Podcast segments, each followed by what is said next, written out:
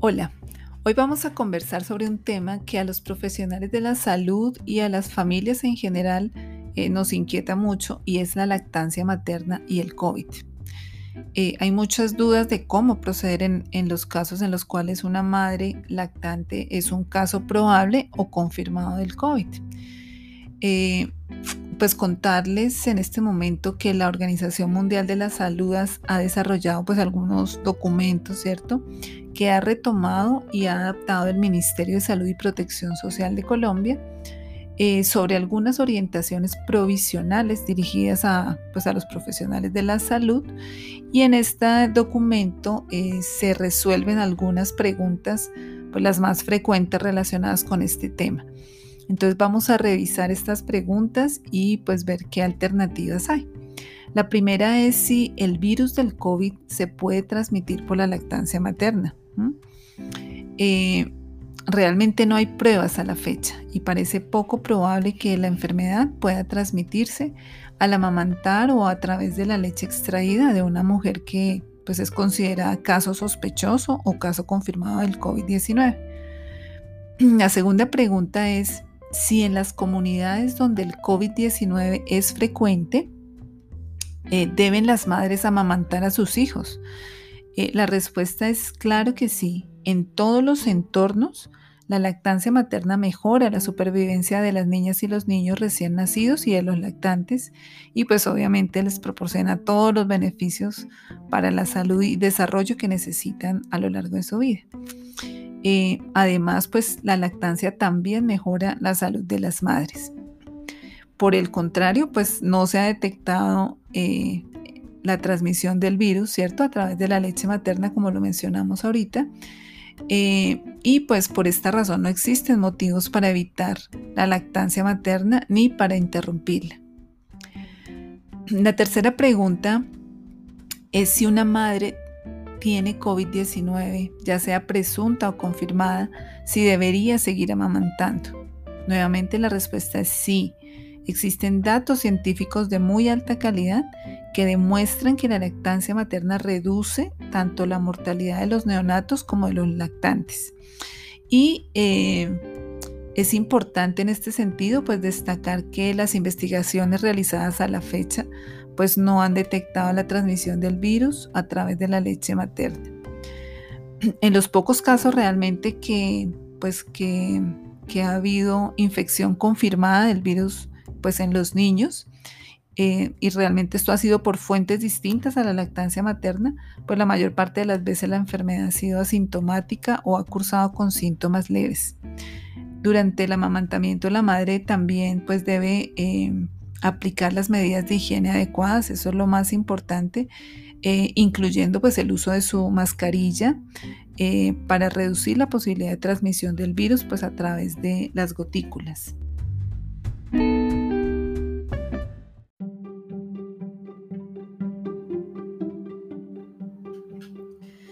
Entonces, ¿cómo orientar a la mamá en la toma de decisiones relacionada con la lactancia materna en estos tiempos de COVID?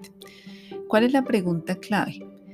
Primero, pues si la mamá es un caso sospechoso o confirmado de COVID-19. De ahí partiríamos para eh, todas estas decisiones.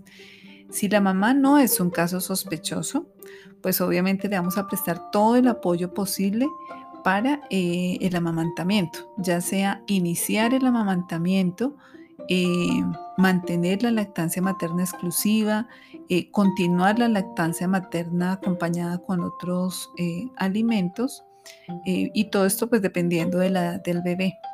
Muy importante no separar al bebé de la mamá y sí más bien recomendarte el lavado frecuente de manos y pues todo lo que es limpieza y desinfección de las superficies que toque para evitar un posible contagio.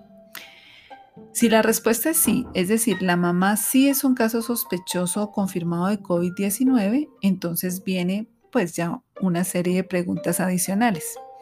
La mamá se encuentra bien para amamantar y desea hacerlo, obviamente. Si ella se encuentra bien y quiere hacerlo, eh, obviamente lo puede hacer utilizando una mascarilla médica al amamantar. También debe lavarse las manos con frecuencia y pues lavar su pecho si tose sobre él y pues antes de cada toma. Si la madre no se encuentra bien, viene una segunda pregunta.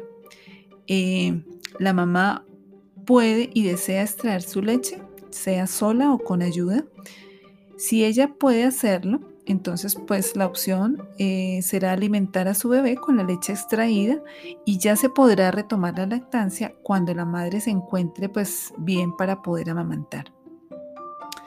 Si la respuesta es no, es decir, la mamá no puede o no desea extraerse su leche, habría que mirar la posibilidad si hay disponibilidad de un banco de leche humana en el territorio, ¿cierto? O cercano. Si sí lo hay, entonces pues eh, la opción será eh, utilizar esa leche de donantes hasta que la madre se recupere. Pero si no tenemos esa posibilidad, pues definitivamente habrá que alimentar al bebé con una fórmula para lactantes hasta que la mamita se recupere. La última pregunta de este esquema es si la mamá está dispuesta a amamantar una vez esté recuperada.